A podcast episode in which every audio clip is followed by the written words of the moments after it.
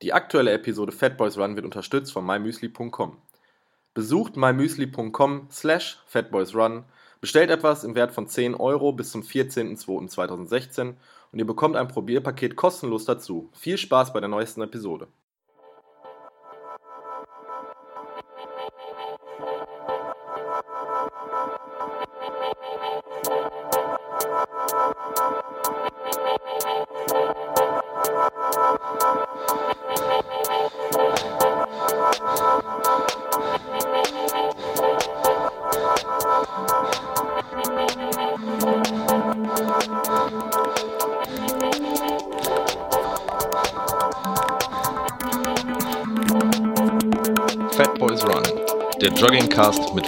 Jordan und René Kreber.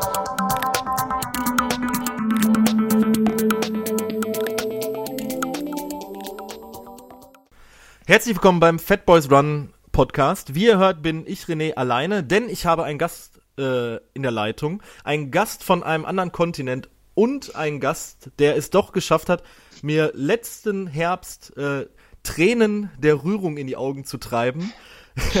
ich begrüße herzlich aus Kenia live Arne Gabius. Ja, danke.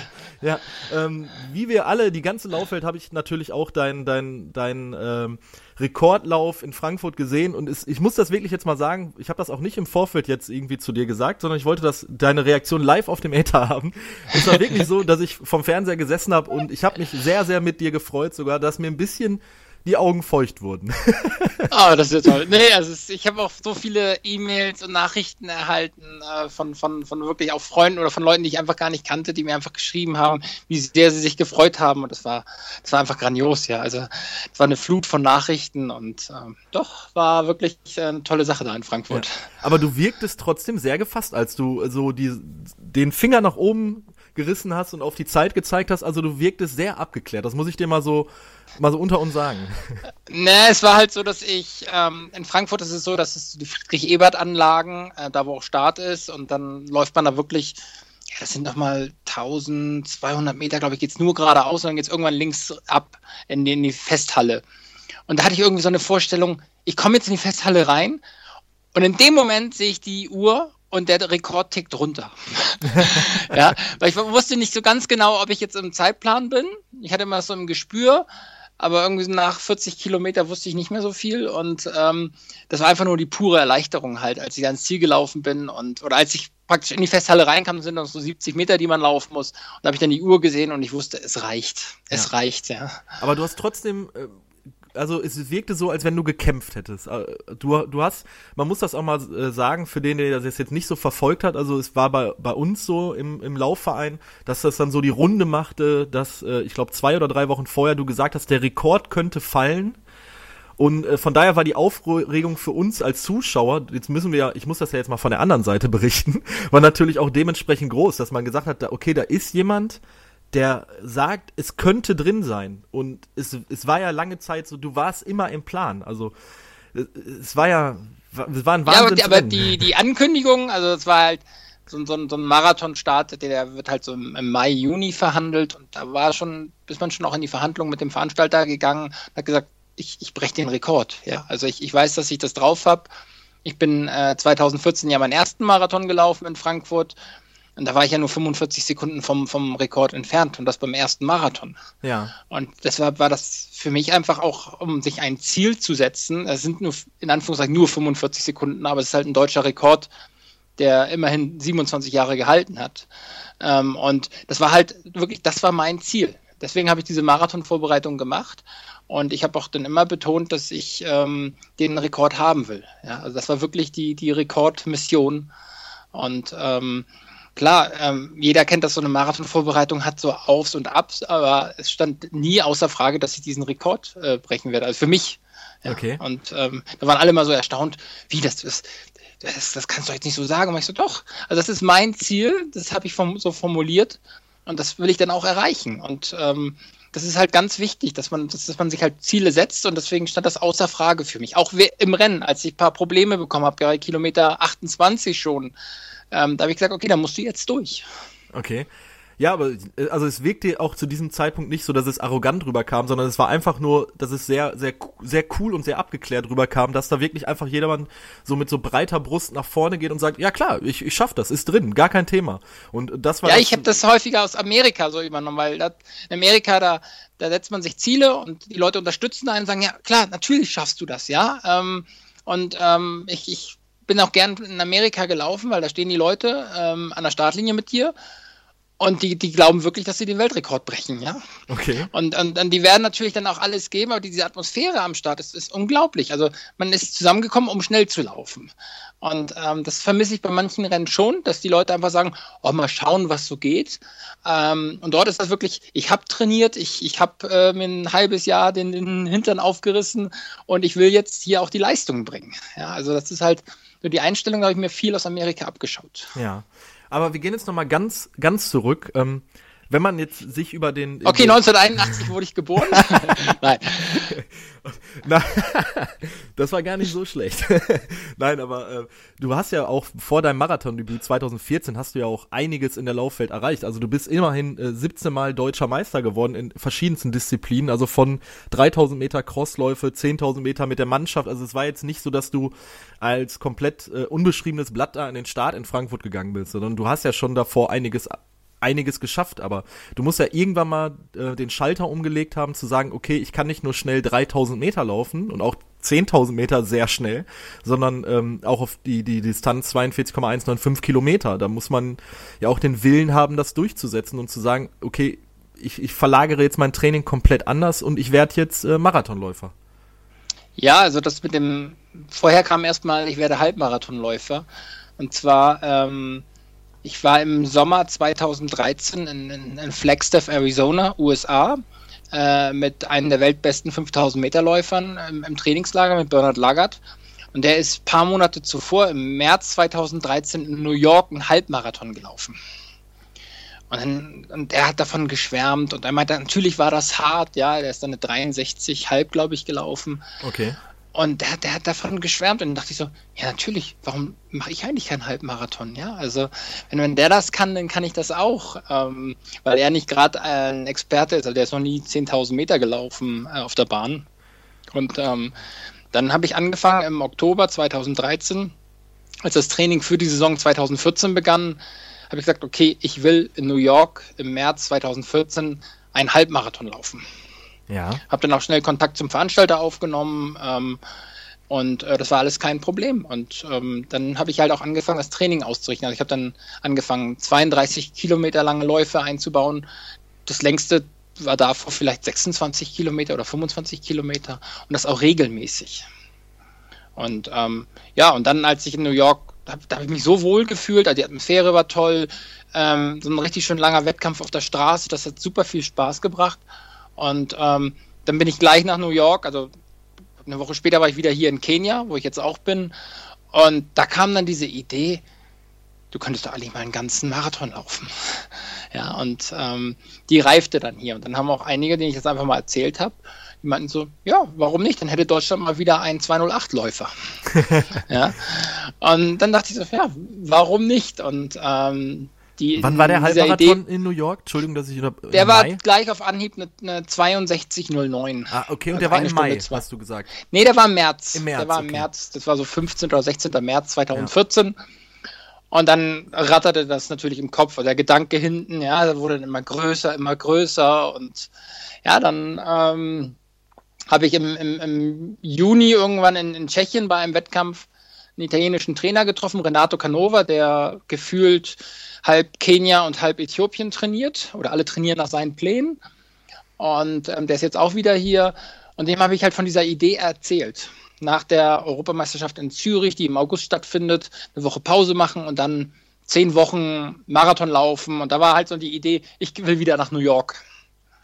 Und ähm, dann meinte er, ja, not, not a bad idea. Und dann haben wir halt so durchgesprochen, was ich machen müsste, um den Umstieg von der Bahn auf die Straße zu machen. Also wirklich die 42 Kilometer durchzuhalten. Ähm, da hat er halt gesagt, dass ich wirklich drei Wochen lang hohe Umfänge laufen muss. Ja, also jetzt keine Tempoläufe, keine Programme auf der, auf der Bahn, sondern wirklich zweimal am Tag rausgehen, am Morgen anderthalb bis zwei Stunden, am Abend nochmal eine Stunde. Dass man so auf 250 Kilometer kommt die Woche. Okay. Man muss halt dem Körper beibringen, ähm, über zwei Stunden auf den Füßen zu stehen, ja. Also wirklich sich zu bewegen. Ja, dass ja. die Muskulatur nicht, äh, dass die Mus Muskulatur wirklich die Möglichkeit hat, wirklich zwei Stunden und zehn Minuten durchzuarbeiten. Und ähm, das ist halt die Grundlage dann für den Marathon. Die Schnelligkeit hatte ich ja schon vom Sommer, von den 5000, 10.000 Meter Läufen. Ja. Und ähm, ja, und dann ähm, ging halt das Abenteuer 2014 Marathon los. Natürlich ein bisschen inkognito, also es wussten nur sehr, sehr wenig Leute. Und ähm, dann gab es, glaube ich, im September 2014 wurde das dann, Ende September wurde es dann veröffentlicht, dass ich in Frankfurt dann laufe. Und dann waren alle gleich so, ja, aber warum gehst du dann auf Marathon? Und es gab viele Skeptiker, ja, aber es gibt es halt immer. Und ich war mir halt mein, mein, mein, also ich habe dann auch damals gesagt, ich will zwischen 2,12 und 2,10 laufen. Das war für mich auch so, ja, also das ist so, musste ein bisschen äquivalent zur Bahn sein, ja. Ähm, weil ich schon gemerkt habe, dass ich ein Talent für lange Strecken hatte. Ich hatte vorher auch dann mal einen 10-Meilen-Wettkampf gehabt und das war halt für mich klar, ich laufe zwischen 2,10 und 2,12 dass es dann sogar unter 2,10 gegangen ist, das war dann doch richtig gut. Ja, du bist dann, Aber, hast du ja gerade eingangs noch äh, gesagt, sehr, sehr, sehr knapp damals, also 2014, nicht damals, sondern bei deinem ersten Marathon schon an dem Rekord vorbeigeschraubt.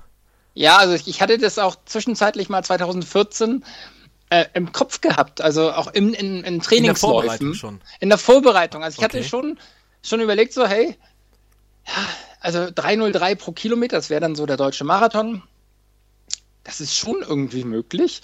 Und dann ähm, hat aber der Renato Canova, der mich dann in der Zeit per E-Mail beraten hat, hat dann gesagt, okay, konzentriere dich auf 2.10 und um den ähm, Rekord, den deutschen Rekord, kümmern wir, uns, kümmern wir uns ein Jahr später. Ja.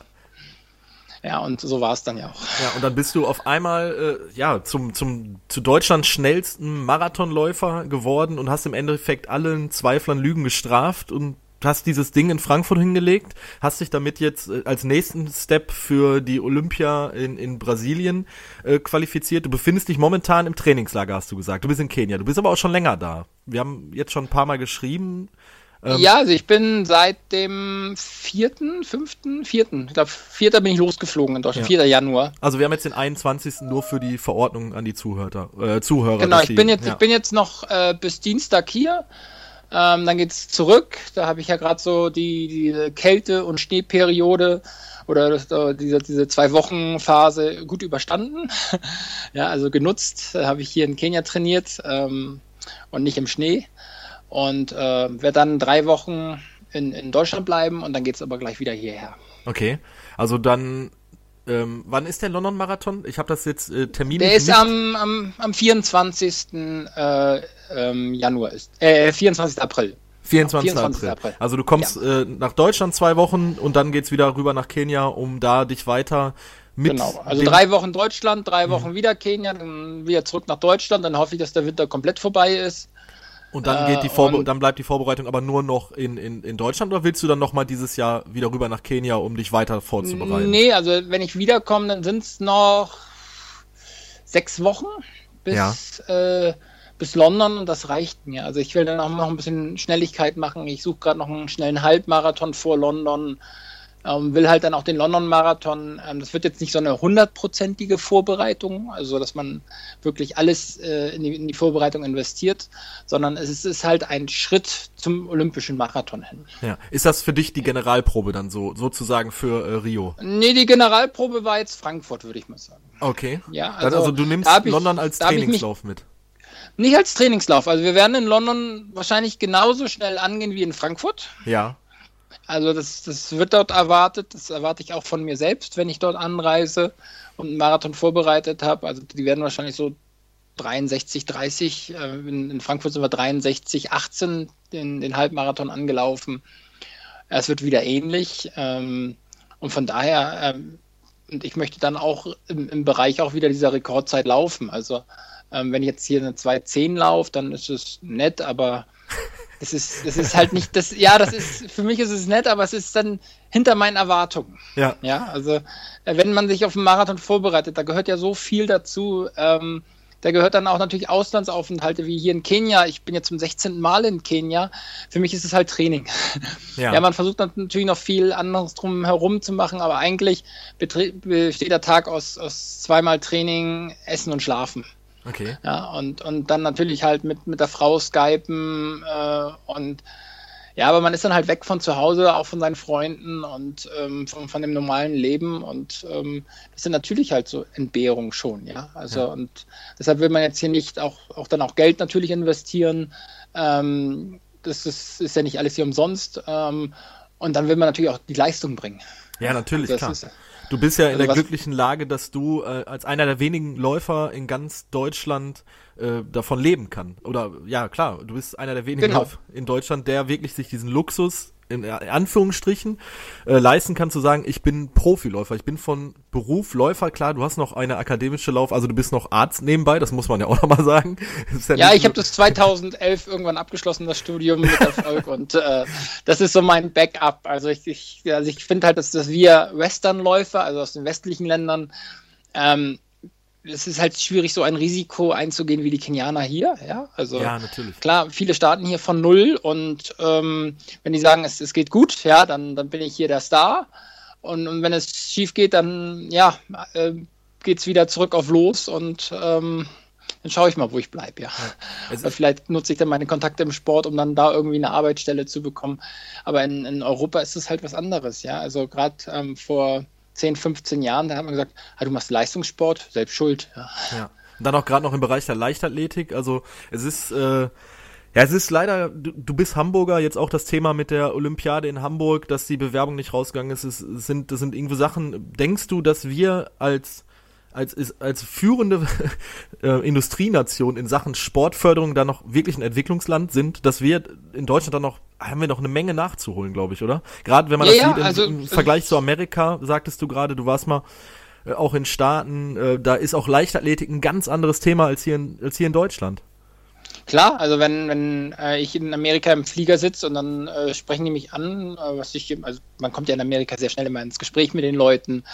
Und äh, das ist dann wirklich, okay, ja, ach, du, äh, du bist Athlet, ja, und Olympische Spiele, ja, war ich dabei und, und jetzt auch Rio würde klappen, da, da flippen die Leute aus, ja, also die, die können sich gar nicht mehr einkriegen, dass sie halt neben einem Olympiateilnehmer sitzen im Flugzeug.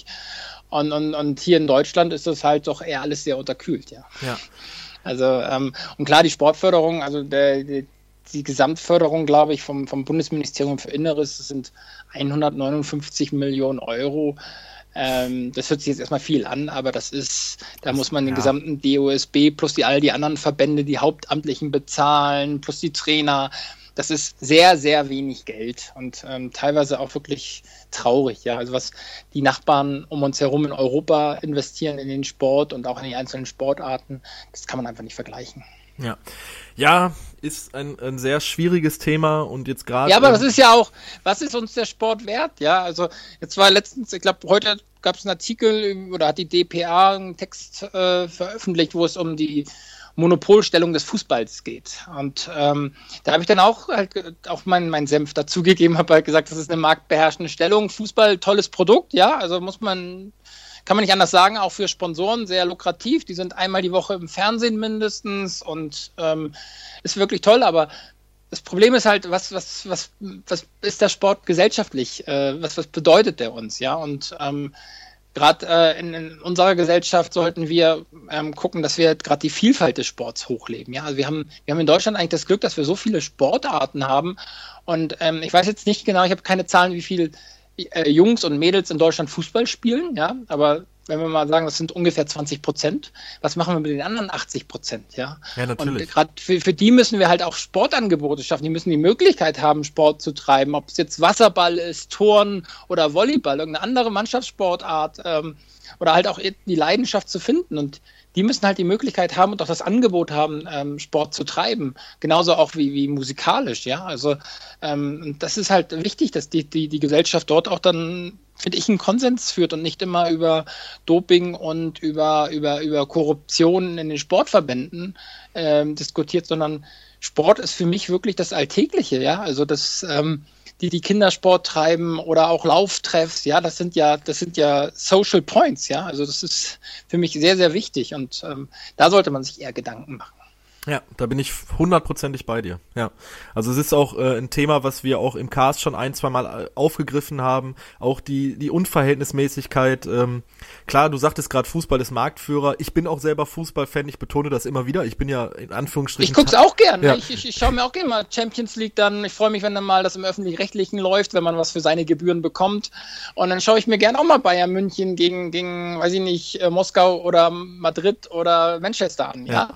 Und das ist da nett und das reicht mir dann aber auch so. Also, ja, also ähm, es ist ein, also ich gucke nicht nur Fußball-Weltmeisterschaft, aber ähm, irgendwann reicht es dann auch. Ja. Aber also, schielt ähm, man da nicht dann als, als, als Profisportler, der du jetzt bist, ähm, vielleicht mal so ein bisschen neidisch auf die, also du bist Profisportler, natürlich, du bist genauso Profisportler wie ein Thomas Müller, aber trotzdem schiebt man da nicht irgendwann mal so neidisch rüber und sagt, hey, äh, ich bin jetzt hier der 81er Jahrgang, wie du das gerade gesagt hast, wenn die, wie zum Beispiel Marcel Jansen äh, mit 28 in Ruhestand geht, der muss seinen Lebtag nicht mehr arbeiten und ich muss jetzt hier sechs Wochen in Kenia verbringen, um dafür zu trainieren, dass ich bei der, äh, bei der Olympia was reiße.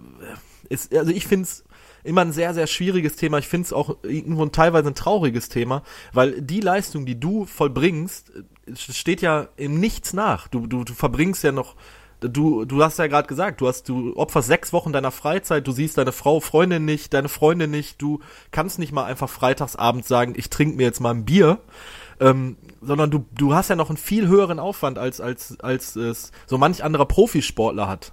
Äh, äh Profifußballer. Naja, also jetzt zum, zum, zum Marcel Jansen, ähm, also ich, ich, ich brenne immer noch für meinen Sport, ja, das ist meine Leidenschaft. Ich werde, glaube ich, mein Leben lang laufen. Und ähm, ich bin froh, dass ich das jetzt noch mit fast 35 ähm, noch machen kann, ja, und gerade auch jetzt noch so erfolgreich. Und ich hoffe, dass da noch irgendwie drei, vier Jahre noch, noch, noch, noch draufkommen. Und ich, ich, ich genieße jede Minute hier, ja, also ähm, auch, auch jeden Tag. Ähm, vielleicht hat man das so vor fünf Jahren, da hat man vielleicht neidisch zu den Fußballern rübergeschaut, als man gerade noch so am Ende seines Studiums war und dann auch überlegt hat, okay, was machst du, wenn du mit dem Studium fertig bist? Ähm, hattest ja eine tolle Zeit, also ich habe sehr viele internationale Freunde, ja, auf der ganzen Welt verteilt ähm, und, und habe viele Leute kennengelernt, habe hab auch eine tolle Zeit verbracht. Ähm, was dann bleibt, und dann denkt man schon, oh ja, also ein bisschen Geld hätte man dann schon irgendwo noch verdienen können, wäre nett gewesen, wenn dann ein Großsponsor gekommen wäre. Ähm, aber das sieht man jetzt irgendwie gerade ganz anders. Also ähm, für mich ist gerade dieser ganze Lebensstil, den ich für ähm, eigentlich mit, mit, mit Geld nicht, nicht, nicht zu bezahlen. Ja? Es ist also, ja ein also, Privileg, ähm, dass du sagen kannst, dein Hobby, das du so liebst, das übst du so aus wie kein anderer. Also wir. Genau, und ich kann auch nach meiner, ich, ich, ich entscheide auch, wann ich aufhöre. Ja, also genau. wenn ich, wenn ich jetzt in drei Jahren sage, okay, ähm, ich kann jetzt nicht mehr so die Leistung bringen, äh, die ich bringen möchte, ähm, ich möchte jetzt das dann auch beenden. Ich werde trotzdem jeden Tag laufen gehen und ich werde ähm, meinen mein Beruf dann sicherlich auch, äh, also meinen mein Arztberuf dann auch mit dem Sport verbinden. Ja? Also um ja, dann halt auch meine Erfahrung weiterzugeben. Und ähm, das wird immer mein Leben bleiben. Ja. Ja, das ist, es ist immer wieder äh, schön zu hören, auch gerade bei den, bei den Gästen, die wir hatten, die, wo wir das Thema äh, zur Sprache gebracht haben, dass der Konsens eigentlich ist, es ist wirklich Leidenschaft, es ist ein Privileg zu, zu sagen, ich verdiene damit Geld. Ähm, ja, es ist eine wirklich, so habe ich jetzt auch schon von mehreren Gästen gehört, die das so geantwortet haben wie du, aber äh, ich finde es, mir fehlt leider manchmal so, äh, verstehe mich da jetzt nicht falsch, aber äh, Laufen wird oftmals so als nicht sexy oder nicht interessante Sportart empfunden. Also wenn man das mal. Ja, von den Leuten, die das nicht machen. Genau. Ja, ja. Das, ist, das ist ja das, was ich sagen wollte. Wenn wir als Breitensportler, also ich bezeichne mich ja als Breitensportler, ich, ich bin ja fernab von deiner also ganz, ganz, ganz weit entfernt von, von, deinen, von den Leistungen, die du bringst und auch von vielen anderen noch. Ähm, ich bin zwar im Laufverein, ähm, klar holt man auch mal irgendwie in der Altersklasse, dass man unter den Top Ten ist, aber du weißt, worauf ich hinaus möchte. Mhm. Ähm, ja, und jetzt habe ich ein bisschen den Faden verloren. äh, mein Gott. Breitensportler, Leidenschaft. Äh.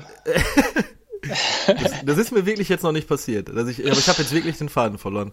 Ähm, mein Gott, jetzt müsste, jetzt müsste ich schneiden. Wir haben gerade vor der Aufnahme gesagt. Äh, nee, nee, geschnitten wird nicht. geschnitten wird nicht, also ich lasse das jetzt mal so stehen. Wir kommen da vielleicht nochmal später drauf, was ich jetzt sagen wollte, aber ich weiß es jetzt wirklich nicht mehr. Okay, also Laufen ja. ist nicht sexy. Hab ich genau, so im Kopf. genau, genau. Ah, jetzt finde ich, jetzt finde ich wieder zurück. Danke, Arne, für die Hilfe. Und wenn man dann mal so ähm, wirklich, man lernt neue Leute kennen oder geht mal am Wochenende raus oder Freunde von der Freundin und wie auch immer, dann sagt man ja, ich gehe laufen und ich war jetzt am Sonntag 30 Kilometer laufen, weil ich in Vorbereitung bin für einen Marathon. Also da, da wird man ja ganz oft ganz verstört angeguckt, dass die Leute dann sagen, ja, wie laufen? So freiwillig? Also so laufen bei dem Wetter? Also du weißt schon, dass so minus drei Grad draußen sind und es regnet.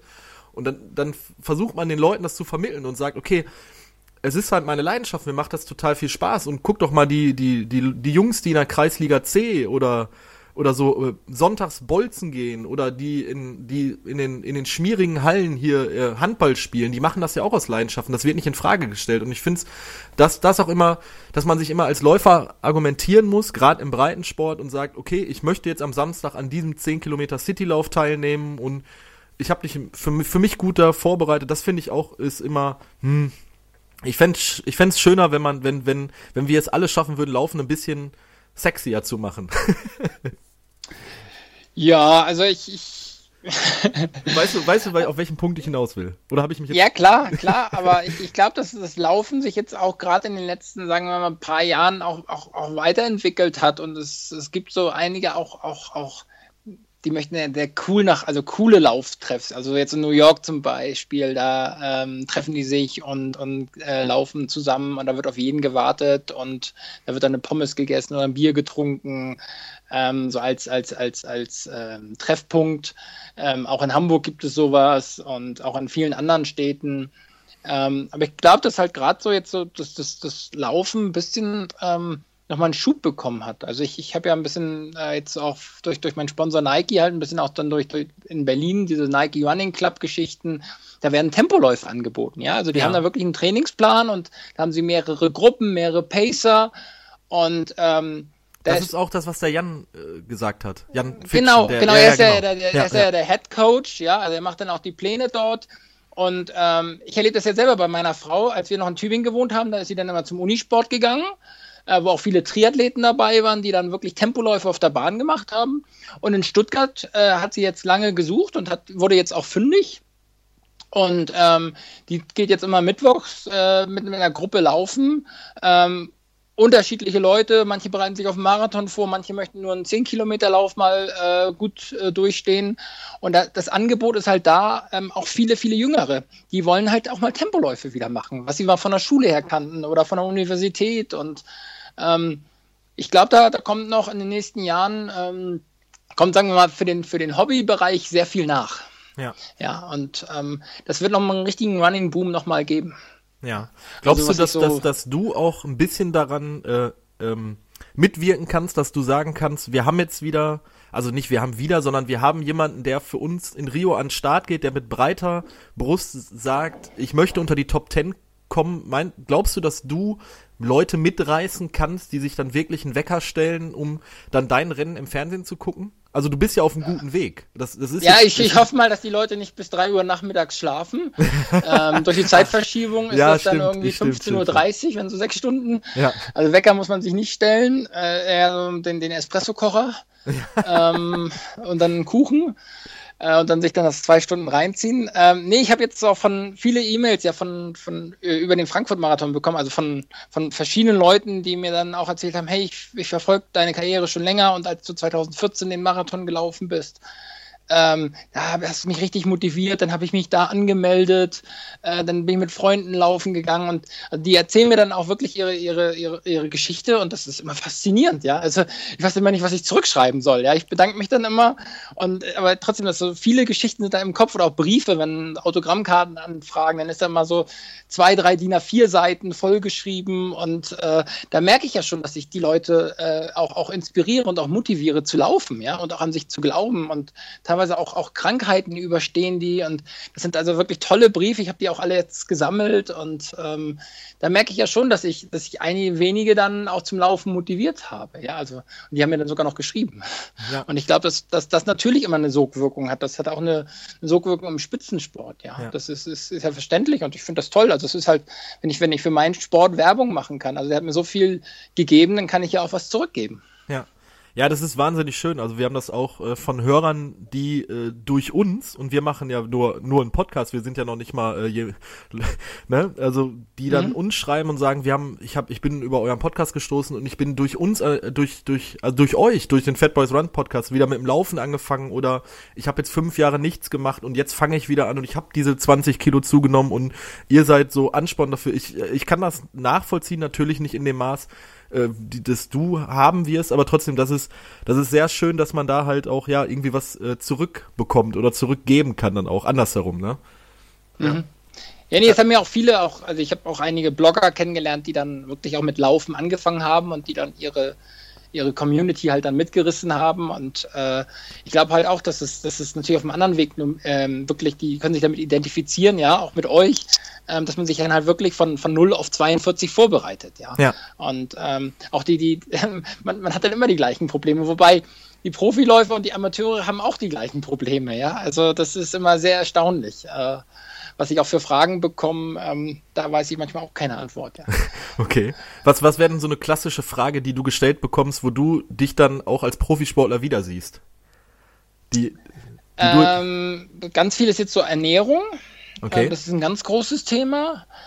Ähm, sonst jetzt auch viel äh, Trainingssteuerung, also, also individuelle Trainingspläne.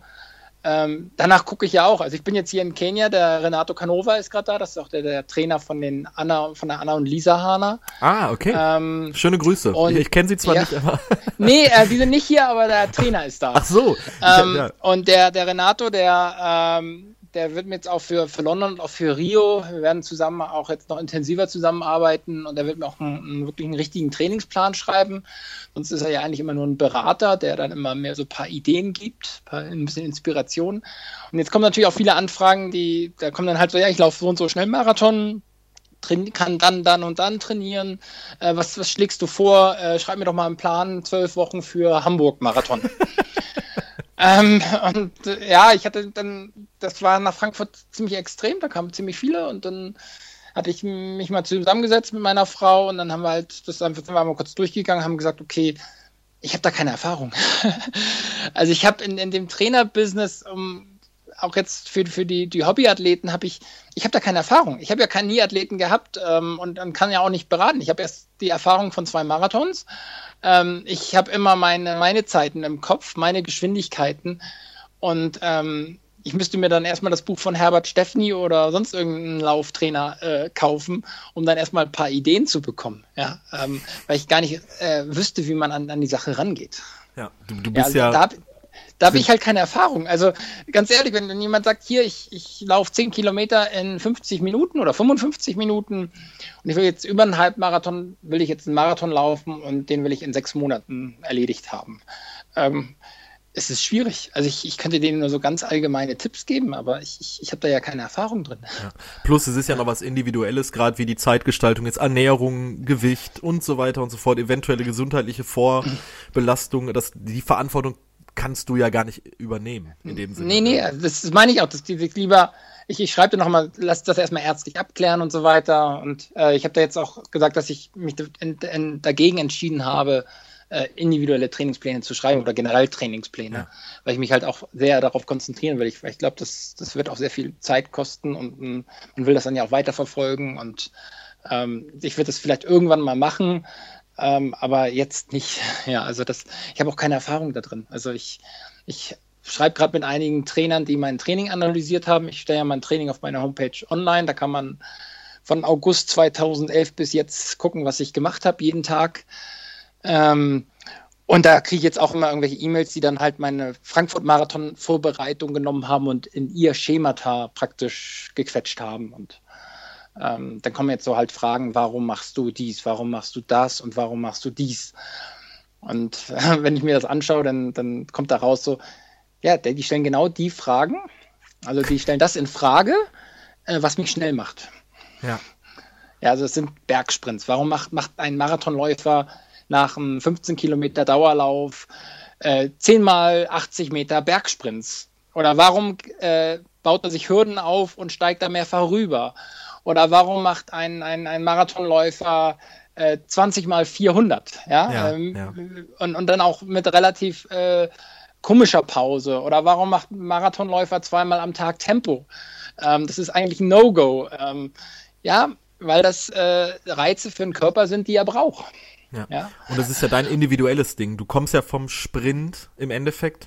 Ja, Sprint, also äh, ich war nie so ganz schnell. 1500 Meter war eigentlich doch irgendwie zu kurz und 3000 war schon wieder gut. Also irgendwas dazwischen. Ja. Ja. also Sprint, ich brauchte immer so ein paar tausend Meter Anlauf. Okay.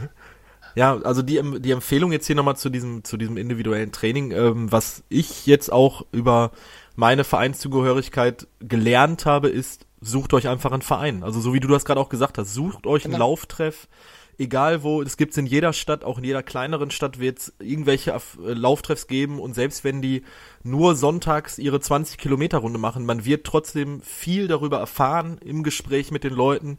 Ähm, Laufen ist ein Ja, und dabei ergeben sich auch Freundschaften und Genau. dann trifft man sich mal unter der Woche, weil derjenige arbeitet in der Firma neben mir.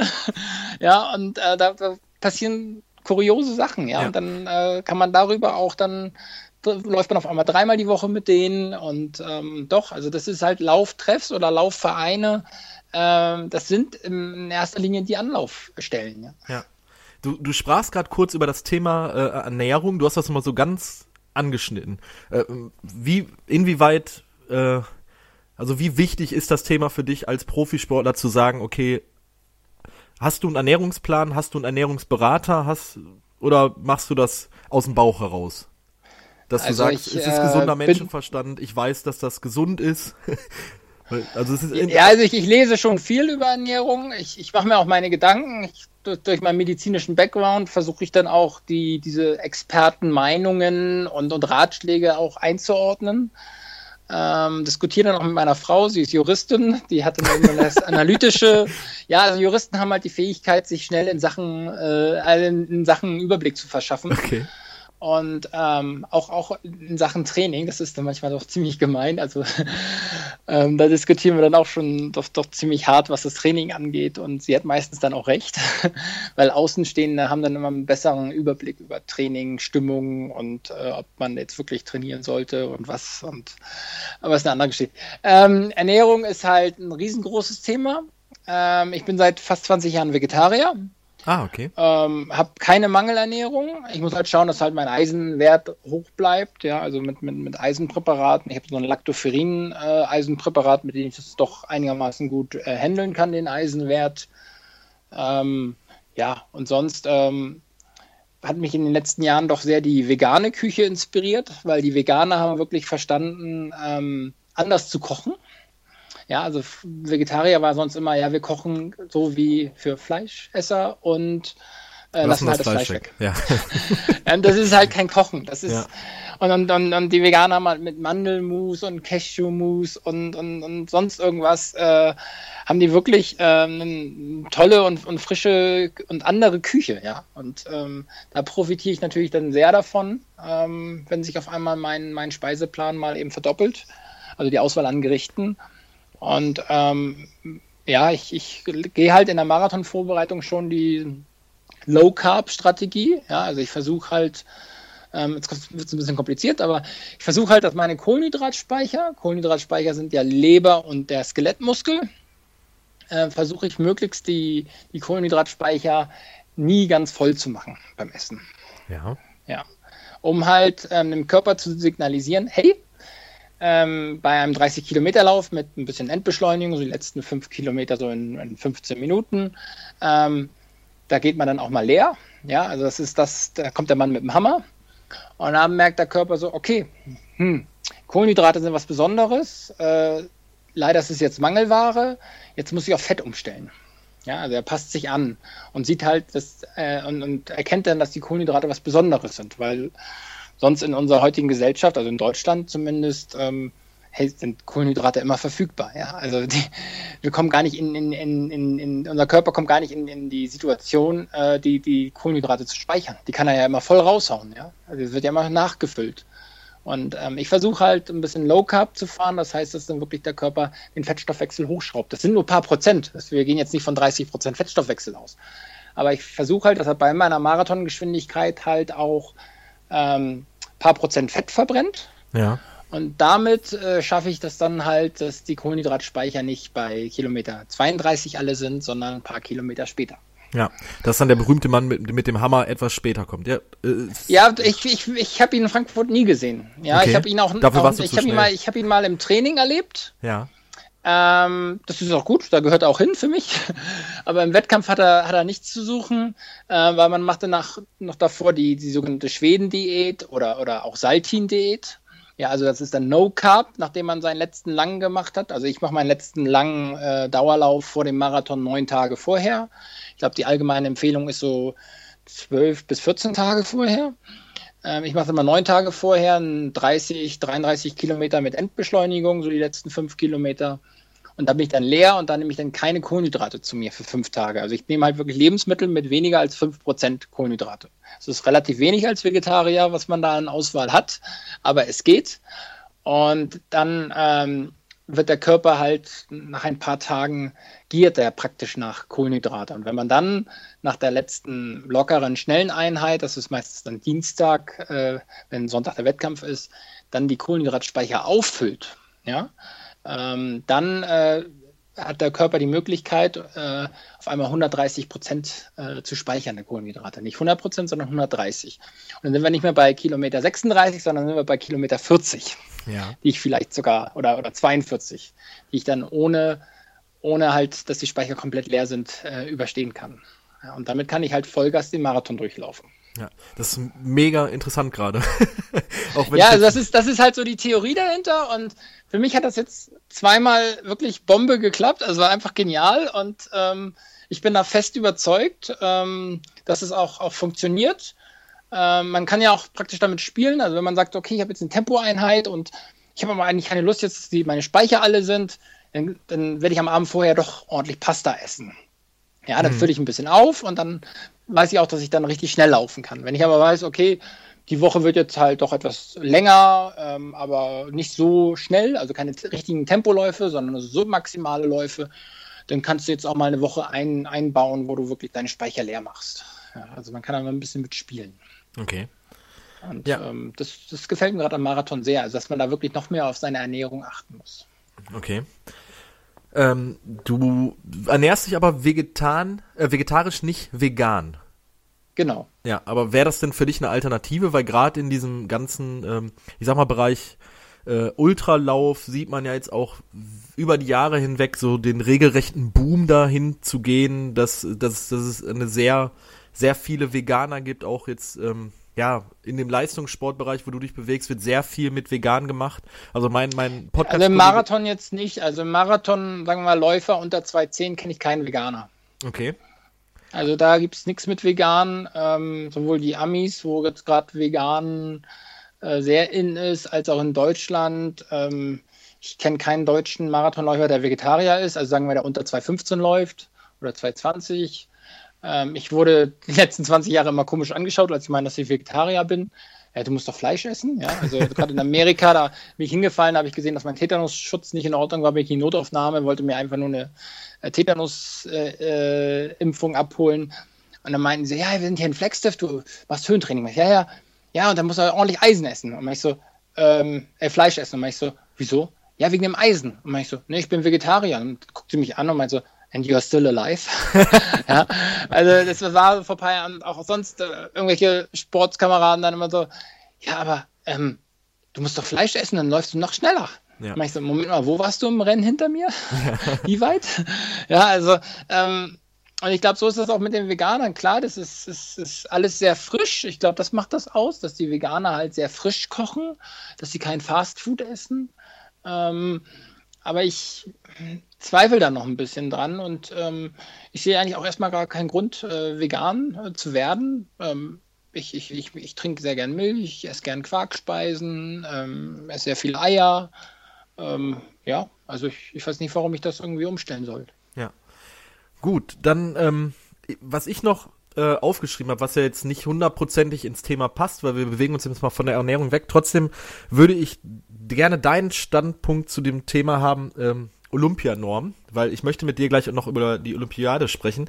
Und äh, gerade im Herbst letzten Jahres sind ja doch die ein oder anderen großen Straßenmarathons gewesen, wo sich der ah, der geneigte, talentierte Läufer für Olympia hätte qualifizieren können. Du hast gerade die Hana-Zwillinge angesprochen.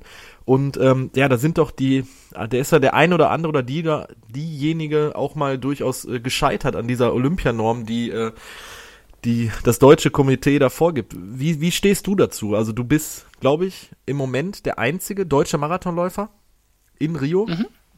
Ja, also im Moment schon. Ähm, es ist halt ein bisschen schwierig. Also man muss halt sagen, die, die Normen werden, es gibt so eine Richtnorm, also die, die offizielle Norm ist halt jetzt sogar 2019, ja, nicht mehr 2017. Die wurde im Dezember vom Leichtathletik-Weltverband korrigiert. Ähm, die ist 2019 jetzt. Der Deutsche Leichtathletikverband hat mit irgendeinem Computerprogramm, wo man ungefähr eine Gleichheit zwischen den Disziplinen herstellt, errechnet äh, eine aktuelle Olympianorm von 2.12.15. Die hat man dem DOSB dann vorgeschlagen und der hat gesagt, jo, machen wir. So, jetzt ist aber der Marathon nicht ein 10.000 Meter Lauf oder eine Diskusveranstaltung, ähm, die ähm, nur eine bestimmte Anzahl an Teilnehmern verträgt, sondern der Marathon wird gestartet und, und äh, endet halt in Rio im Sambadrom. Ja, da passen 30.000 Leute rein und ob da jetzt 200 oder 300 Leute am Start stehen, ist egal. Ja, und ähm, der DLV nennt das äh, eine, Leichtathletik, äh, eine stadionferne Disziplin. Und ähm, viele äh, Nationen haben dieses Geschenk angenommen, diese Norm, und haben gesagt, hey, wir versuchen möglichst drei Leute bei diesem, bei diesem äh, Sportfest, ja, also bei diesem richtig, richtig tollen Ereignis dabei zu haben. Ja, natürlich. Und ähm, in Deutschland versuchen wir halt wirklich nicht nur die Disziplin zu vergleichen, sondern wir wollen es wirklich schaffen, dass wir die Sportarten miteinander vergleichen ähm, was man eigentlich nicht machen kann. Ja, man kann nicht Äpfel mit Birnen vergleichen. Also wir das können jetzt richtig, nicht ja. einen Marathonläufer äh, mit einem Handballspieler vergleichen. Ja, ja. Ja, oder der, wenn wir mal weg aus der Leichtathletik gehen oder mit, mit einem Ruderer, ja, der im Achter sitzt. ähm, nein, das, das, das, das ja, geht einfach nicht. Ich, also, ich verstehe das, ich verstehe das hundertprozentig, was du sagen willst. Ähm, nichts Abwertendes, aber man kann es nicht vergleichen und das ist halt das Schade daran. Also ähm, ich glaube, das, das Einzige, was man vergleichen kann, ist, dass, dass jeder sich äh, jeden Tag hinsetzt und sich den Arsch aufreißt. Genau, ja? richtig. Jeder möchte, ähm, ich meine, jeder. Das, kann man vergleichen, ja. Jeder tut, äh, was er kann. Und für jeden Sportler, der sich in deinem Leistungsbereich bewegt, ist es ja natürlich selbst, ja, das ist das olympische Motto, dabei sein ist alles. Ähm, genau, und leider haben vor ein, vor irgendwie 20 Jahren oder so, haben einige Journalisten das Wort äh, Olympiatourist äh, mal in, in die Welt gesetzt. Und äh, dieses geistert halt immer noch und die Verbände haben halt Angst, dass äh, dieses Wort wieder fällt. Ja. Das sagt man halt, wenn ein Athlet nicht die Leistung bringt ja. am, am, Saisonhöhepunkt. Dann heißt es immer Olympiatourist. Das hat sich aber in den letzten Jahren komplett gewandelt. Die Journalisten, die das irgendwie erfunden haben, sind jetzt absolut dagegen und sagen, hm, jeden mitnehmen. Ähm, ganz meiner Meinung. Also ich finde auch gerade im, im, Laufen sollten wir äh, alle Plätze besetzen. Ja, also ich finde, der Fernsehzuschauer hat das, das Recht, da drei deutsche Männer und Frauen beim Marathon zu sehen. Ähm, und äh, ja, ich freue mich jetzt nochmal auf den, auf den, aufs Frühjahr. Da haben wir ja auch noch einige Rennen und vielleicht kann sich der eine oder andere auch nochmal fürs Team äh, empfehlen. Wir haben jetzt insgesamt mit mir drei Leute, die unter 2,14 gelaufen sind. Ähm, ich hoffe, dass der Deutsche Leichtathletikverband jetzt diese Zwei-Minuten-Korrektur vom Weltverband, die sie im Dezember beschlossen haben, ist von 2017 auf 2019. Dann werden wir Deutsche bei 2, äh, 214, ja. Das, genau, dass die dann ja. halt sagen von 2.12.15 auf 2.14.15. Genau. Weil dann hätten wir ja jetzt schon mit dem Philipp Flieger und mit dem Julian Flügel, hätten wir ja jetzt schon dann drei Teilnehmer. Ja. Ja, ich habe den Berlin-Marathon auch live verfolgt und wo der äh, Philipp Flieger, äh, ja, der steht bei diesem Interview und was soll er da sagen? Also er hat die, glaube ich, um 35 Sekunden hat er die, die Olympianorm verpasst und das ist ein Athlet, der quasi, ja, sich auf diesen Moment vorbereitet. Eine Olympiade ist ja nun mal alle vier, nur noch alle vier Jahre oder nur alle vier Jahre und wenn man dann wegen 35 Sekunden bei einem Rennen über 42,195 Kilometern sich diesen Traum nicht erfüllen kann. Ich meine, da muss ja eine, eine Welt in so einem, einem Athleten Ja, das, ist, das Traurige war ja auch noch, er hat auch noch realisiert, er kam ja mit zwei belgischen Athleten rein. Ja. Ja, die sprinteten, weil sie wussten, dass der eine Belgier schon, der ist glaube ich eine 2.11 gelaufen, der war schon im Ziel. Ja. Ähm, und die beiden sprinteten um den zweiten Platz, also um den zweiten belgischen Platz, weil der, der der Dritter wird, sitzt praktisch jetzt auf dem Jumpseat. Also wenn jetzt im Frühjahr noch einer schneller läuft als er, ist der Dritte raus. Ja. Deswegen gab es ein Sprintduell um Philipp Flieger rum, äh, wer Zweiter und Dritter Belgier wird. Und das halt wurde nur dadurch ermöglicht, weil die Norm so stark herabgesenkt wurde vom belgischen ja. Verband. Oh da ist dann eine Art Konkurrenz entstanden, äh, eine richtige Wettkampfsituation. Und das ist ja auch Sport, ja, dass sie wirklich kämpfen um, jede, um jeden Platz. Und ähm, er hat dann natürlich realisiert, okay, im Moment sind die beiden jetzt dabei bei Olympia, ich aber nicht. Und ja. das ist natürlich äh, besonders bitter. Auch, aber das ist ein deutsches Problem. Also ich habe auch schon, schon mehrfach äh, an irgendwelchen Normen muss, bin ich gescheitert und musste teilweise meine Flugtickets mal zurückgeben, als ich sie schon in der Hand hatte. Und ähm, also ganz, ganz viele Sachen. Ich bin da wirklich ein gebrandmarktes Kind. Ähm, ich habe als, als glaube ich, 19-Jähriger habe ich über 5000 Meter die Norm für Santiago de Chile, Junioren-Weltmeisterschaften, ja? Ja, ja. Ähm, um 2,36 Sekunden verpasst, die DLV-Norm. Die internationale Norm hatte ich aber geschafft. Ja. Und das wäre ja, für dich also als 19-Jähriger, die Situation muss man sich ja auch mal durch den Kopf gehen lassen. Ja. Also du hättest ja und, da und der Welt und, und die, die beiden Normen lagen nur fünf Sekunden auseinander. Ja.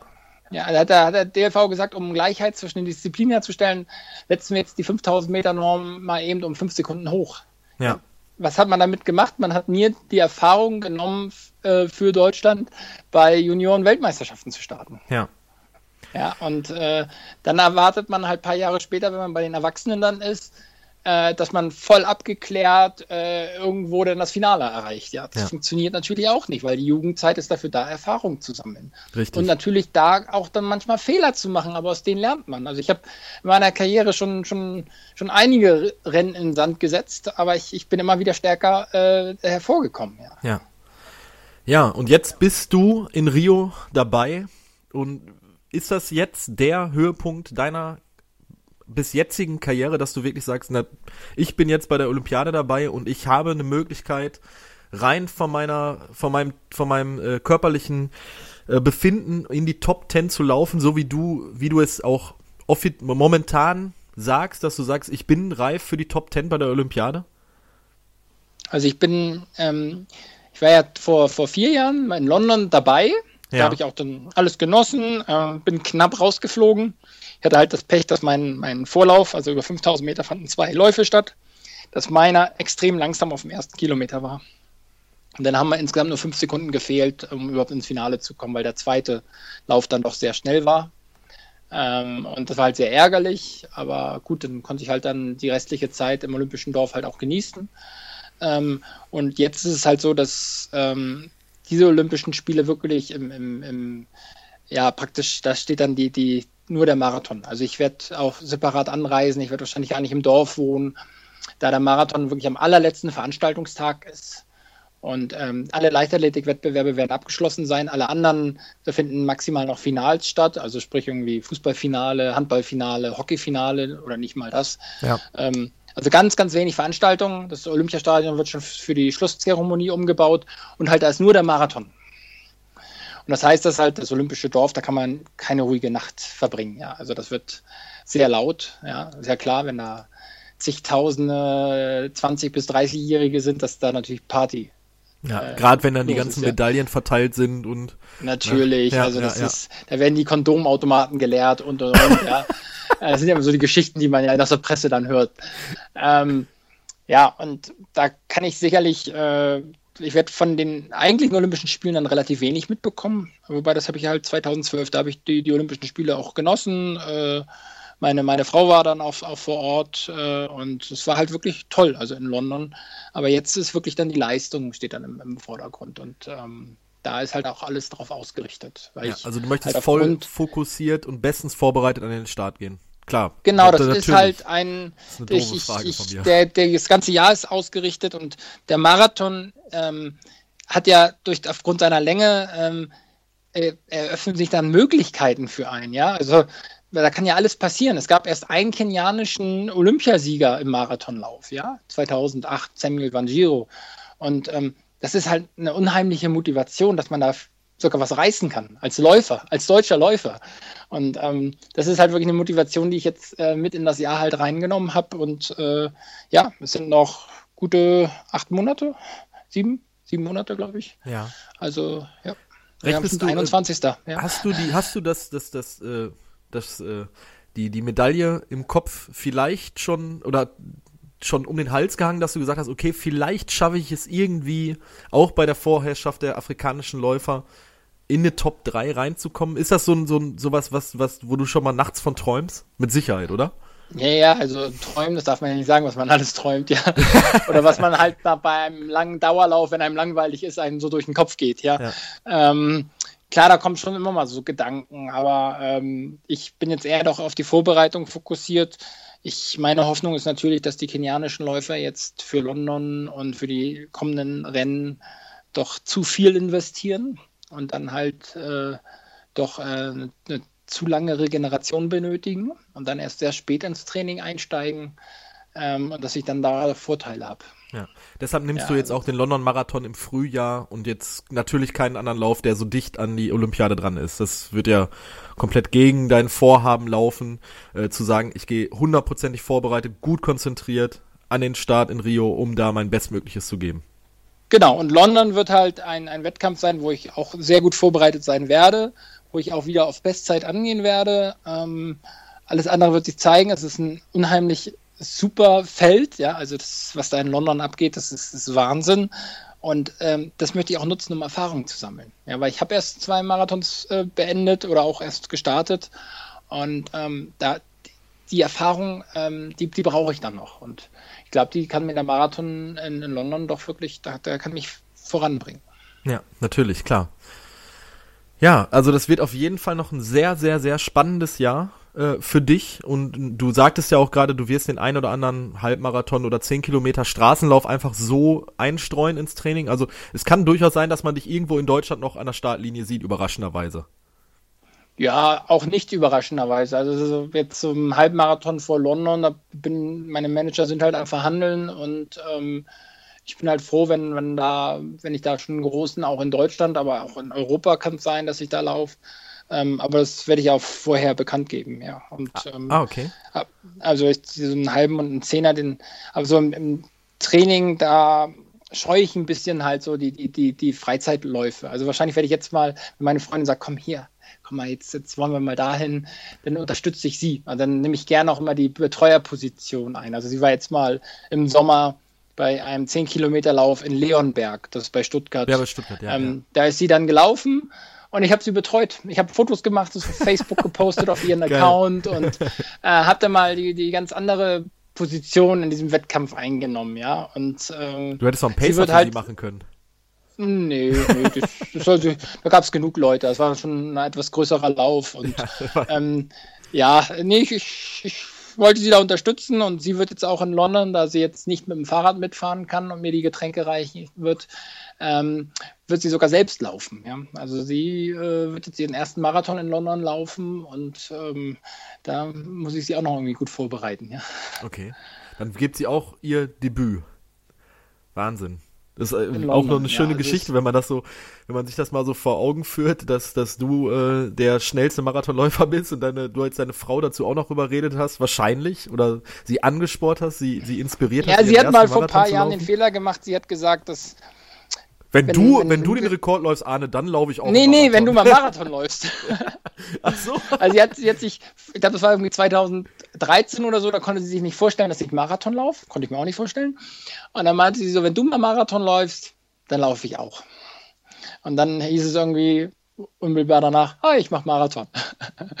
ja, und äh, dann fing sie an zu schwitzen, sagen, wie, da muss ich ja auch. Und es war sogar die Diskussion, ob ich in Boston laufe jetzt 2016. Ähm, und dann hätte sie ihr Debüt in Boston gegeben, wo eigentlich Debütanten gar nicht zugelassen sind. Das wäre dann auch nochmal lustig ja. gewesen. Aber ich glaube, London für ein Debüt ist schon, schon was Tolles für sie. Ja. Und äh, ja, sie muss halt nur zusehen, dass sie, dass sie ihre Kilometer zusammenbekommt. Ja, da wirst du sie schon an die Hand nehmen, dann werdet ihr den ein oder anderen sonntägigen lang, langen Lauf machen. Ich bin da guter Dinge. ja, sie hat ja aber ihre Gruppen. Das ist auch gut. Also sie soll sie auch halten, weil ich mache halt, ich starte mein, meine Läufe immer unter vier Minuten den Kilometer und äh, da hat sie keine Chance. Oh ich bin da immer einer, oh Mann, der da immer sehr, sehr schnell losläuft. Also ein 30er, da bin ich immer mit, mit 3,40 nachher im Schnitt unterwegs und ähm, da kann sie mit dem Fahrrad begleiten. Aber sie hat ihre, ihre Gruppen, ihre Lauftreffs äh, und da ist sie auch gut aufgehoben. Ja. Ja gut, mit 3,40 gehe ich dienstags, äh, mache ich meine Tempointervalle, also wir werden da auch nicht übereinkommen. ja, das ist halt 80 Prozent von, meinem, von meiner Marathongeschwindigkeit, sind meine ja. Dauerläufe, ja, und dann sind wir halt bei 3,40. Oh Mann. Ja, ähm, Anne, hast du noch was auf dem Herzen? Was möcht, du hast, du hast gesagt, du kannst unheimlich viele Geschichten erzählen. Möcht, erzähl noch irgendwie eine Geschichte. Ich, ich möchte dieses Gespräch eigentlich noch nicht beenden. Oh, eine Geschichte. Ja. Was hast du noch für Ziele, wenn du mit Rio durch bist? Was ist für jemanden wie dich, der den Rekord inne hat, der wahrscheinlich in Rio auch ein gutes Rennen abliefern wird, hoffe ich, ich wünsche es dir wirklich von ganzem Herzen. Aber was, wie siehst du deine Laufkarriere in zwei oder drei Jahren? Ich möchte, ich habe noch einige äh, Rennen auf dem Zettel. Ja, also ich möchte unheimlich gern mal den New York Marathon laufen. Okay, da bin in einer ich sehr bei guten dir. Form. Ja, also New York, also ich kenne auch die, die, Veranstalter und es ist, also wenn man da ins, ins, Hotel kommt, das ist einfach, also Welcome Home, ja, also es ist, ist grandios. Ähm, Boston Marathon, ich bin im letzten Jahr dort 10 Kilometer, ein 10 Kilometer Rennen gelaufen in Boston, äh, unheimlich super Stadt, also eigentlich meine, meine amerikanische Lieblingsstadt jetzt äh, seitdem. Ähm, das habe ich jetzt schon vermehrt gehört, dass Boston ja. eigentlich noch einen Tacken schöner sein soll als New York.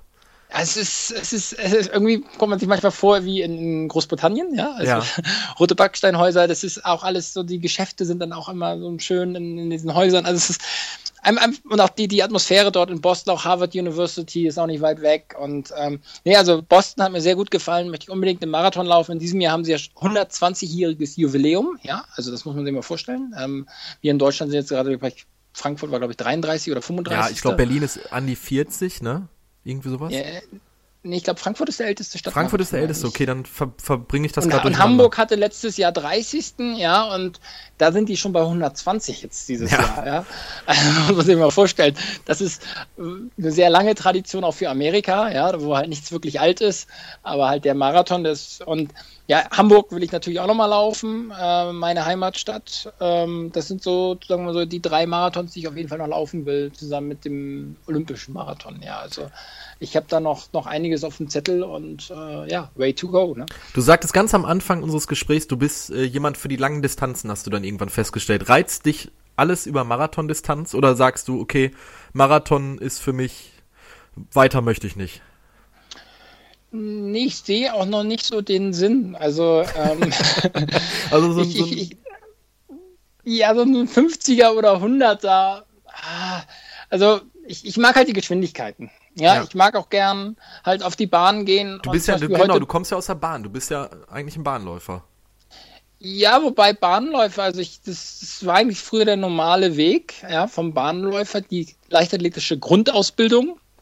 Ganz wichtig. Also ich halte die für unerlässlich für kleine Kinder, für Erwachsene. Du brauchst, du brauchst ein bisschen, du musst, du musst Bewegung haben. Ja, ich war letztens, habe ich, war ich bei einem, einem, einem Verein, da waren so die Kinder waren zwischen 12 und 15 und die haben alle gestaunt, wie sauber ich äh, Laufschule mache, so Lauf-ABC. Ja, ja. Da, da, das ist eine super Überleitung. Ich lade dich öfters ein. du kannst auch gleich ja, und, und, und dann die waren dann ganz erstaunt. Wie, das kannst du? Ähm, ja, also ich habe denen das immer vorgemacht, auch erklärt, genau wie man das macht. Und die, die, waren, die waren einfach begeistert. Und auch die Trainer, die, die, die, die konnten gar nicht glauben, wie gut die mitgemacht haben. Und ich habe halt über, über Jahre halt diese leichtathletische Grundausbildung genossen, auch die Schnelligkeit. Und die nehme ich halt jetzt mit für den Marathon. Und im Marathon halt, das ist halt nicht nur durchhalten, sondern ich, ich versuche da ja Dreierschnitt zu laufen, also 20 km/h. Ja. Ähm, nur mal so Randbemerkung, 20 km/h, genau, also genau Dreierschnitt wäre Europarekord, ne? Also das wäre wär beim nächsten Ziel, ne? Im nächsten Rekord. ähm, und dann, äh, das ist noch Schnelligkeit für mich. Aber jetzt ein 100 Kilometer Lauf, ja, ähm, das ist dann auch nochmal eine ganz andere Belastung. Also dann würde die, die ganze Diät und sowas nicht funktionieren. Dann müsste man unterwegs was essen. Ähm, das, wäre irgendwie nichts für mich. Ja. Du müsstest also, dich nochmal ähm, komplett umstellen. Vielleicht ist das ja was in zehn Jahren, dass du sagst, okay, pff, jetzt, jetzt glaub- bin ich bereit. Nee, ich glaube, da in zehn Jahren würde ich ein paar Schritte zurückgehen und dann sagen zu meiner Frau, weil Frauen werden dann ja immer im Alter etwas schneller, ja. Ja. Also Moment nutzt meine Frau gerade noch die, die, die Lücke aus, also die zwischen Hauptklasse und, und, und W, W40, also die W30. Ähm, weil da die meistens sind die sehr schwach bei Volksläufen besetzt. Ja. Und dann gewinnen halt, äh, sie gewinnt dann mal die W30, das hat sie letztens gewonnen. Äh, und wurde aber insgesamt zwölfte Frau oder so. ja. Ja. Und im Moment nutzt sie gerade noch die Lücke. Aber ich habe auch zu ihr gesagt, pass mal auf, in, in zehn Jahren, äh, du wirst immer schneller, auch auf den langen Strecken. Und äh, vielleicht werde ich dann mal zwei, drei Schritte zurückgehen und dann werde ich mit ihr mal einen Wettkampf laufen. Also Dann könnt ihr einfach zusammen vorstellen. Hamburg laufen. Also wenn du Hamburger Beispiel. bist. Ja, das wäre doch, ein- das wäre doch ein schönes Ding. Oder ich laufe jetzt noch ein paar Mal New York richtig und dann laden die uns ein für eine Woche New York äh, und dann laufen wir da auch nochmal. Ja. Ah, das wäre schon schön. Also New York, äh, nachdem ich, ja, ich muss es ja ehrlich sagen, im Oktober letzten Jahr, also im letzten Oktober das erste Mal in den Staaten war und New York äh, für, für sechs, sieben Tage besucht habe, äh, wäre das jetzt auch schon wirklich ein absoluter Traum von mir, in New York mal laufen zu gehen. Also die Runde durch den Central Park, ich habe da auch hier im Podcast Schön, ne? drüber berichtet, ich fand es wahnsinnig schön. Es hat unheimlich Spaß gemacht, wirklich. Auch auf diesen Wegen, wo nur Läufer. Ja, genau, Laufen genau, genau. dürfen? Ja, ja. Wir sind in Inner Circle gelaufen. Äh, Das sind ja Genau, irgendwie siebenhalb. genau, und um, um bis ähm, 8 Uhr werktags, also 8 Uhr morgens, ab 8 Uhr dürfen dann die Autos rein. Ja, die stehen dann immer an Ampeln und warten, dass sie um 8 Uhr dann endlich rein dürfen. Vorher kannst du da wirklich problemlos rumlaufen und am Wochenende ist der Park ja komplett für Autos gesperrt. Und das ist ja genial und auch die, die große Runde mit dem Harlem Hill, also der Central Park ist wirklich ist hügelig, aber den hat, ja, ist groß, also es ist, glaube ich, eine 10,5, 11 Kilometer Runde. Ähm, für Leute, die nicht den Marathon laufen wollen in New York, empfehle ich im März immer den Halbmarathon. Versuchen sich da zu bewerben, weil der Halbmarathon ist genial. Ähm, weil der startet im Central Park, eine große Runde, hast ungefähr 10 Kilometer. Dann geht runter zum Times Square, dann rüber zum Hudson River und Ziellinie ist halt Wall Street. Perfekt organisiert. Man sieht sehr viel von Manhattan. Ja, das ist ja Ähm, eigentlich nur mein der, der Marathon an sich ist ja eigentlich nur durch die fünf Stadtteile. Ja. Ähm, und Manhattan streift man ja praktisch nur an, Ja. an, an der Südseite vom Central Park und läuft man wieder in den Central Park und dann ist da die, die Ziellinie. Ja. Und deswegen, also für Leute, die wirklich sagen, hey, ich habe mal Bock, dann einen Halbmarathon zu laufen, dann ist. Oder halt im Sommer, im Juni, äh, für Frauen gibt es da den, diesen Oakley 10K, heißt der, glaube ich. Ähm, da gibt es einen 10-Kilometer-Lauf nur für Frauen. Ähm, der, der fand statt, als ich in New York war, für ein, ein, ein Stadion-Meeting, ähm, für ein Bahn-Meeting. Und das war auch cool. Da sind dann irgendwie so mit drei, also bin ich zum Frühstück gegangen. In New York muss man sich immer dann Restaurant suchen zum Frühstück, weil die das im Hotel nicht anbieten. Und dann habe ich da auf einmal so, kam aus dem Hauseingang so zwei Mädchen raus, so, ja, kurz Satelliten gesucht und sind dann halt die zwei Kilometer zum Central Park hingejoggt und hatten schon ihre Startnummer an.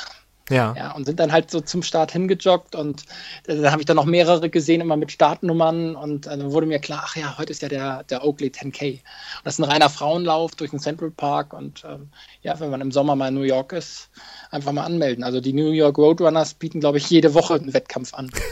ähm, und Das ist ein guter schon, Tipp. Schon, das ist schon genial, ja. Ja. Also wer, wer einfach mal in New York irgendwie eine längere Zeit ist, einfach mal auf deren Seite gehen und gucken, ob da eine Laufveranstaltung ist. Ja. Ja, ich hatte das im Oktober verpasst. Ich glaube, da war in Brooklyn ein 10 Kilometer oder Halbmarathon. Da habe ich nämlich in der U-Bahn nämlich auch Leute mit Startnummern gesehen und da habe ich Genau, das ist ein Halbmarathon in Brooklyn. Ja, Ja. ja. Der, ist, der ist immer da.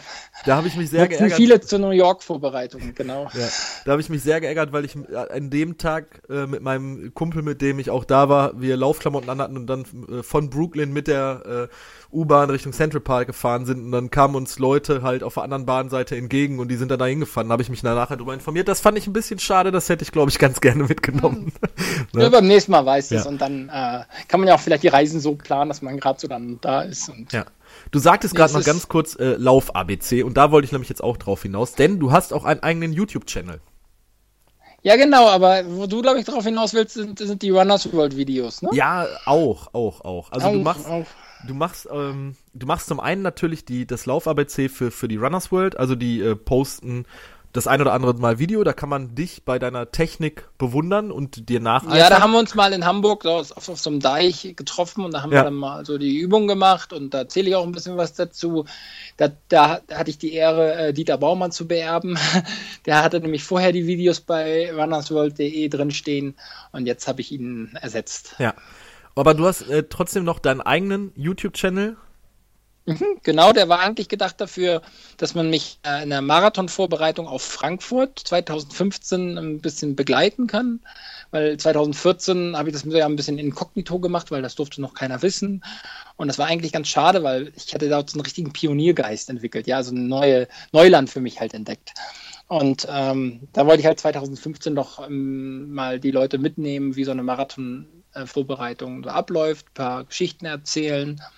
Und ähm, ich werde das aber jetzt weiterführen. Ja. Also, ah, du machst Ro- Road to, Ri to Rio. Road to Rio quasi. Oder möchtest Genau. du da nicht? Ja, super Genau, gut. in, in, in den nächsten zwei Tagen werde ich, glaube ich, das erste Video machen und dann jo, wird Ja, auf jeden so Also, wenn ich das sehe, ich hau das bei uns auf die Seite rauf, klar. Definitiv. Cool, das finde ich, finde ich gut. Also, ähm, wir haben uns ja auch schon mal das ein oder andere Mal mit dem YouTube-Video versucht, also gerade, äh, wo Philipp und ich zusammengelaufen sind, gelaufen sind und äh, auch mal so Testberichte von Equipment und Schuhen gemacht. Also da kann man auch noch viel mehr machen und ich finde es auch gut, wenn du da wieder mit gutem Beispiel vorangehst und sagst, okay, ich dokumentiere jetzt meinen Trainingsalltag bei YouTube. Ähm, ja, und du machst damit, damit noch greifbarer zu machen. Also finde ich super. Deshalb wollte ich das jetzt wirklich noch mal einmal kurz ansprechen, ähm, dass du da auch dahingehend was machst und damit man dir da auch noch bei der Vorbereitung zusehen kann. Und ich finde es auch sehr spannend, dann dich in der Vorbereitung auf Rio dann noch zu sehen. Mhm. Ja, Ja, nee, das werde ich auf jeden Fall weitermachen. ja. Ähm, ich würde sagen, wir haben es eigentlich ganz gut. Äh, es sei denn, wie gesagt, du hast jetzt noch was äh, auf der Seele, möchtest jetzt noch mal was Dringendes loswerden? Nee, ich glaube, meine Nachbarn wollen schlafen. ja. Ähm, ja, ihr seid ja im Trainingslager, ihr braucht eure Erholung und äh, das hat der Jan ja auch gesagt, der Jan Fitschen, die äh, Kenianer sind Weltmeister in der Erholung und von daher wirst du jetzt wahrscheinlich gleich auch auf an der Matratze horchen müssen, müssen oder? Ja, aber wir sind jetzt auch noch zwei Stunden vor euch. Ach so. Also ich bin, ja, ja. Komm, Morgen du bist um müde. sechs wieder raus. Du bist müde. Äh, es war mir wirklich ein großer Spaß. Es hat, war mir auch eine große Ehre, dich als schnellsten deutschen Marathonläufer hier im Podcast zu haben. Ähm, ich wünsche dir unheimlich viel Erfolg in Rio, auch natürlich in London, ähm, dass du da deine Ziele erreichst. Und ich finde es, werde, finde es nach wie vor sehr spannend, dich da auf deinem Weg zu begleiten. Und ich werde das auch verfolgen. Und äh, Philipp und ich werden auch, sobald wir was sehen, bei uns auf die Seite draufknallen. Es hat mir wirklich sehr, sehr, sehr großen Spaß gemacht. Ich könnte jetzt wahrscheinlich noch zwei Stunden mit dir weiterquatschen.